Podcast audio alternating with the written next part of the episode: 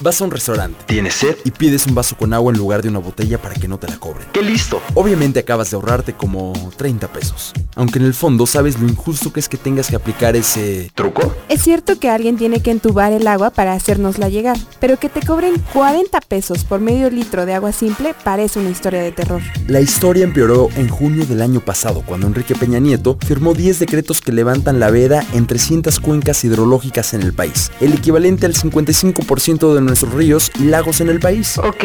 Eso significa que ya no hay restricción alguna de la extracción de agua de las cuencas. El gobierno se está levantando la limitación que al mismo se había puesto para explotar los ríos. Lo que tú haces cuando te quitas la dieta, solo que esto afecta la salud de todo México. Con el nuevo gobierno había una pequeña probabilidad de que esos decretos se levantaran, pero parece que los empresarios seguirán llenando sus bolsillos con el líquido vital. Elena Burns, integrante de la Coordinadora Nacional Agua para Todos y Todas, Agua para la Vida, nos cuenta la necesidad de seguir creando aliados adinerados y no adinerados.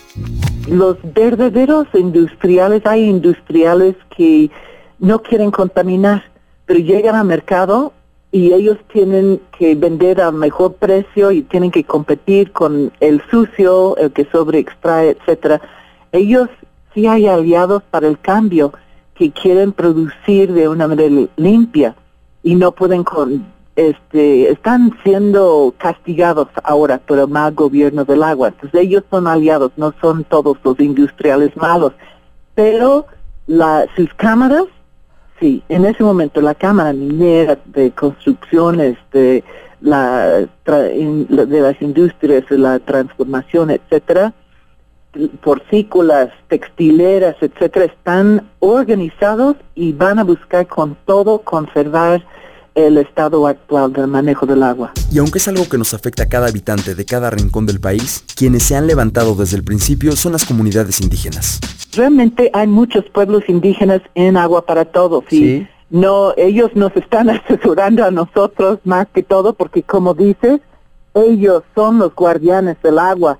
La, el 25% de las aguas nacionales de origen, eh, tienen su origen en el 14% de las zonas núcleo de los pueblos indígenas. A todo esto se suma la gran cantidad de agua que ya es contaminada por las grandes industrias. Y sí, también la corrupción. Las industrias tenemos como eh, casi 300 mil concesiones que deben de contar con permisos de descarga y hay solo 16 mil permisos de descarga. Entonces hay un gran número de industrias en particular que están descargando sin este que nadie esté controlando, no están pagando derechos, este no hay vigilancia, no hay multas y por eso eh, más del 60% de los cuerpos del agua en el país están gravemente contaminados. ¿Tú cuánto quieres pagar por tus derechos? Arroba Ceja Morán, arroba Rox Aguilar bajo. Coordinación Chuy González.